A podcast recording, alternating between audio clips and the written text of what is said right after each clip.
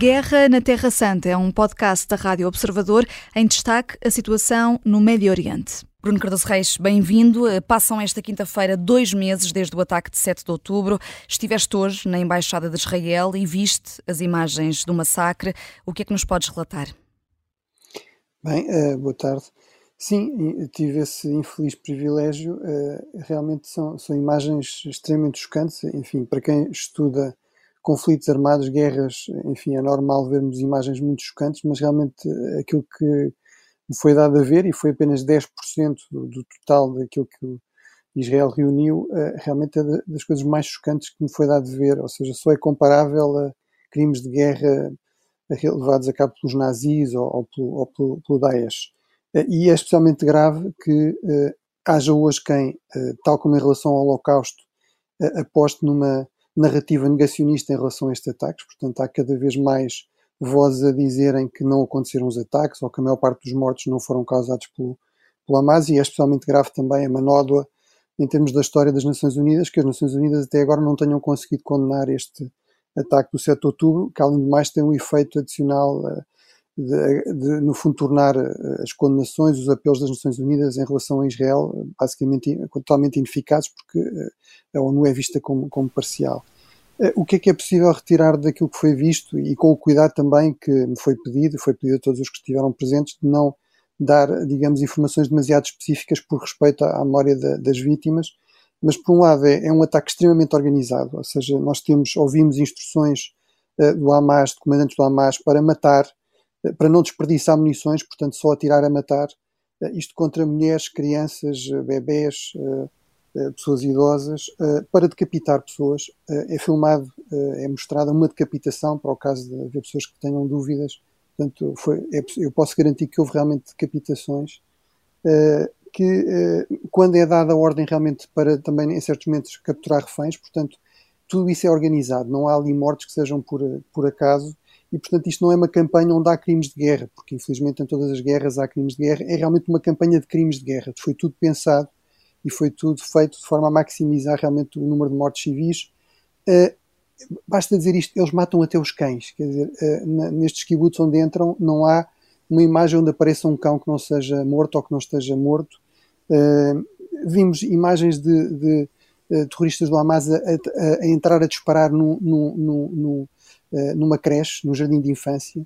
Uh, e, e, estamos a falar, obviamente, de kibbutz, ou seja, de uh, aldeias, de, de, de, pequenas povoações no interior do território internacionalmente reconhecido Israel. Não estamos a falar sequer de colonatos na, na Cisjordânia. Em muitos destes casos, muitas destas uh, povoações são, aliás, tradicionalmente apoiantes da esquerda israelita, apoiantes dos movimentos de, de paz.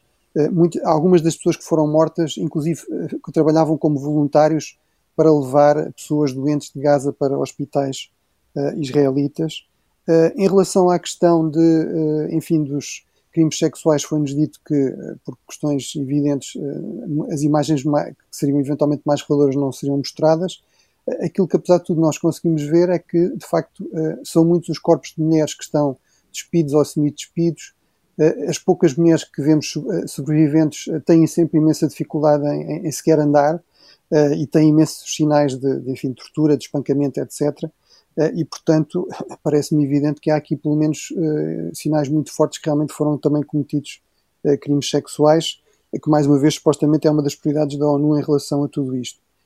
Para terminar, o que é que eu acho que tiramos daqui? Por um lado, do lado de Israel, realmente o risco, tendo em conta este tipo de imagens e o facto de isto estar constantemente presente na, no discurso em Israel, na, na, na, discussão, no debate público, eh, com, agora, inclusive agora também com o testemunho de alguns dos reféns que foram libertados. No fundo, o risco de haver aqui uma espécie de vingança cega, de se esquecer, no, no fundo, a dimensão mais política.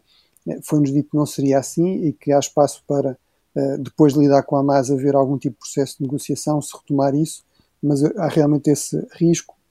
Um segundo, um segundo aspecto fundamental é que realmente fica para mim bastante claro, se houvesse dúvidas para aí, em relação a isso, que o Hamas é, é um movimento terrorista uh, visceralmente incapaz de qualquer compromisso, qualquer negociação. É um movimento de uma violência extrema, uh, de uma violência racista, uh, não só em relação aos judeus, mas inclusive a qualquer pessoa que se atreva a estar naquela terra que eles consideram dever ser inteiramente sua.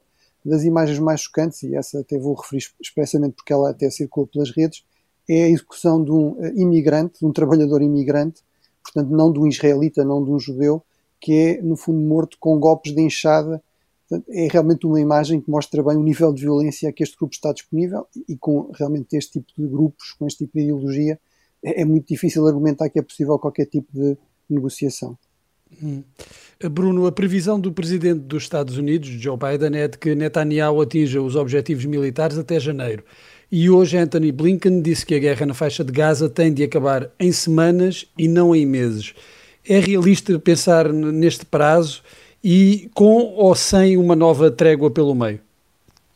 Bem, eu acho que essa, essa é a questão fundamental, ou seja, o perigo aqui de se fazer uma pressão para resolver rapidamente o problema é que ah, se pensarmos nisso em termos de uma lógica puramente militar, o que se está a dizer a Israel é então utilizem ainda mais força, então sejam ainda menos restritivos uh, no tipo de regras uh, operacionais que estão, que estão a utilizar.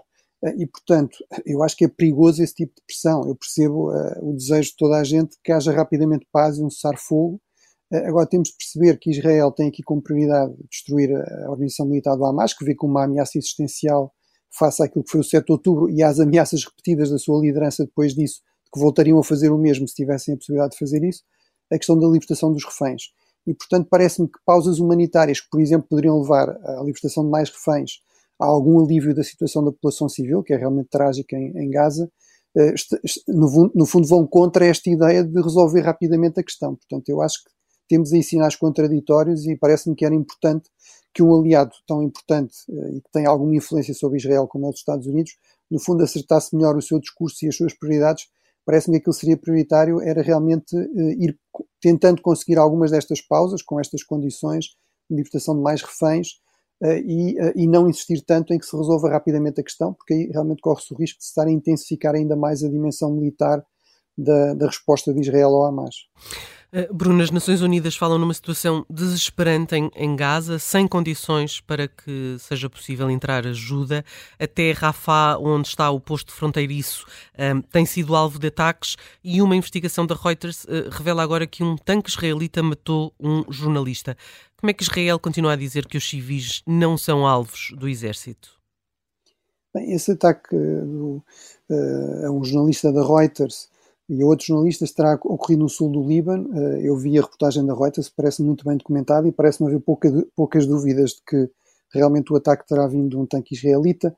Nessa mesma reportagem, como eu digo, é, é uma reportagem bastante aprofundada, também é referido que, à partida, estar a filmar postos militares naquela zona pode ser visto como uma ameaça, pode ser visto como uma forma de obter informações sobre a localização de alvos israelitas Agora, isso não, não invalida ou não, não significa que Israel possa, sem qualquer tipo de pré-aviso, atacar uma posição, ainda por cima, com jornalistas que aparentemente estavam bem identificados e, portanto, com os meios óticos que existem hoje em dia, provavelmente seria possível serem identificados como jornalistas. E, portanto, sendo assim, enfim, a posição oficial de Israel é nós não atacamos civis, a partir disso significa as regras são, são essas, não é?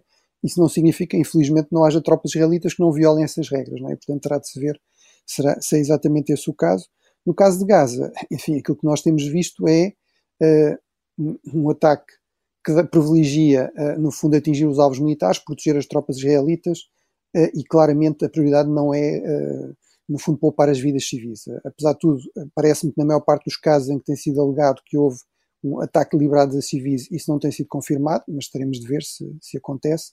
Se acontecer, será sempre condenável, será um crime de guerra, e em todo caso podemos sempre criticar Israel por achar que está a utilizar força excessiva e que até do ponto de vista dos objetivos de Israel isto pode ser altamente contraproducente, pode no fundo empurrar muita da população de Gaza para o lado do Hamas, que é exatamente aquilo que Israel deveria querer uh, evitar. A Guerra na Terra Santa é um podcast da Rádio Observador. Vai para o ar de segunda a sexta, depois do noticiário das nove e meia da manhã, e tem nova edição depois da síntese das quatro e meia da tarde. Está sempre disponível em podcast. Eu sou a Vanessa Cruz.